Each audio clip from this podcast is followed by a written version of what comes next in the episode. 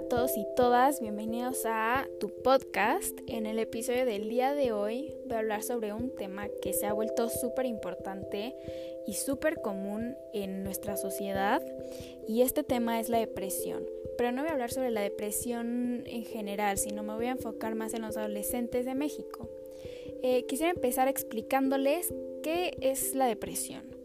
Eh, la Asociación Americana de Psiquiatría menciona que la depresión es un periodo que dura al menos dos semanas en las cuales haya un estado de ánimo deprimido, ¿no? Eh, donde hay una tristeza inmensa y se haya una pérdida en el interés por realizar actividades rutinarias, ¿no? Del día a día. Nosotros como adolescentes vivimos un periodo del desarrollo humano súper sensible en donde a nuestro alrededor existen varios cambios psicosociales, ¿no? Que estos interactúan para formar riesgos que hacen probables el desarrollo de una enfermedad mental. Alrededor de los años 30 del siglo pasado, eh, las teorías psicoanalistas ortodoxas se negaban a la existencia de la depresión infantil. Decían que para que una persona sufriera una depresión era necesario que hubiese desarrollado un super yo y un yo bien estructurado. Eh, esto justifica que hasta los años 60, 70 del siglo XX muchos psiquiatras y psicólogos consideran que la depresión infantil era algo inexistente. A partir de los años 80 se pudo diagnosticar la depresión en niños usando los mismos criterios que se usan en los adultos. También investigaciones recientes muestran que los niños y los adolescentes sí pueden padecer depresión con síntomas que a veces son parecidos a los de los adultos, pero también con otros síntomas específicos y diferentes según la edad. Ahora bien, entrando un más al tema de las causas, la Universidad de Sonora hizo una investigación en donde se menciona que la población que pertenece a un nivel socioeconómico bajo es más propensa a sufrir este trastorno.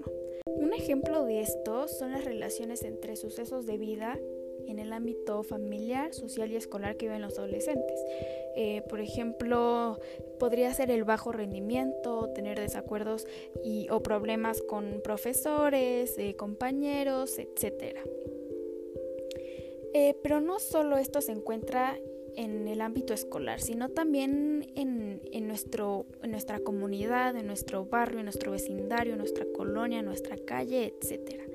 Eh, ya que este lugar es uno de los ambientes en donde pasamos muchísimo más tiempo. Este lugar de residencia engloba características étnicas, económicas, de posición e inequidad social, de espacios públicos disponibles para la interacción social, de violencia, de inseguridad, eh, que todos estos elementos asocian con síntomas depresivos dentro de los adolescentes. Para que este trastorno se desarrolle en el ámbito de la juventud, las relaciones y los lazos son de suma importancia. Como ya había explicado antes, nosotros vemos a nuestros pares como personas que son que tienen el mismo nivel que nosotras, ¿no? No vemos no lo vemos como la persona que nos está juzgando, que nos está imponiendo, que nos está diciendo qué hacer, qué no hacer, etcétera. Y como dice el dicho, dime con quién andas y te diré quién eres, en este, en este tema de las relaciones eh, amistosas o amorosas, es súper importante porque si nosotros nos juntamos con personas que son mm, que traen cosas negativas a nuestra vida, nosotros eh, conforme pasa el tiempo nos vamos a sentir de la misma forma, ¿no? Y aquí también entra esta necesidad de querer pertenecer, pertenecer al grupo social, pertenecer a la bolita de amigos que se junta todos los días saliendo de la escuela, pertenecer a los chicos cool de la prepa, de la universidad, etcétera, en donde caemos a hacer cosas que son malas para nuestra salud. Un ejemplo de esto es el, los malos hábitos, ¿no? Y el uso de sustancias, por ejemplo, el alcohol, el tabaco y las drogas. Estudios realizados en México han encontrado que aquellos adolescentes que consumen alcohol o tabaco tienen un mayor riesgo de intento de suicidio. Se señala que el que consume tiene efectos en los neurotransmisores y en las funciones cognitivas que incrementan la disforia, la impulsividad, la agresividad y remueven esas barreras hacia las autorizaciones que conllevan a una conducta suicida. El trastorno depresivo en adolescentes y niños tiene altos índices de recaídas y recurrencias. Sin embargo, estudios clínicos han demostrado que el uso de antidepresivos con continuidad durante un periodo de 9 y 12 meses es efectivo. Eh, todo lo contrario a la terapia interpersonal o psicoterapias, ya que esta solamente tiene una duración de 3 o 4 meses. Desde un punto de vista farmacológico, los inhibidores efectivos de la recaptura de serotonina son los antidepresivos de elección para esta población de jóvenes. Es recomendable usarlos con una dosis baja, ya que como cualquier otro medicamento, tiene efectos colaterales, como por ejemplo es, son las náuseas, es la diarrea, el reflujo gastrointestinal, el insomnio, etc. El, el tratamiento del trastorno depresivo se debe considerar siempre como una conducta interpersonal y familiar, ya que no es solamente el joven el que lo está sufriendo, sino también es la familia, porque nosotros como adolescentes seguimos, muchos de nosotros seguimos viviendo con nuestros padres, con nuestros hermanos, tenemos una relación cercana con nuestros familiares, tíos, primos, etc. Entonces ellos también se ven afectados por este problema. En muchas ocasiones los malestares físicos se controlan al eliminar la sintomatología depresiva.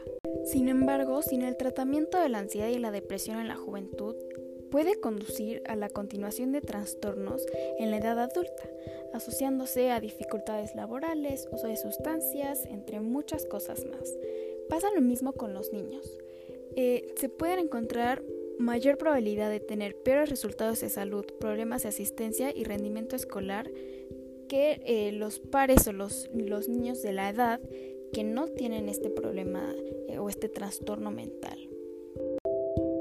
Empezar a cerrar este podcast, me, me gustaría hablar sobre la importancia y sobre el papel que nosotros los jóvenes cumplimos en esta sociedad. ¿no? Actualmente, en el año 2021, somos una generación que, que va rompiendo esquemas e ideas antiguas que se tenían, ¿no?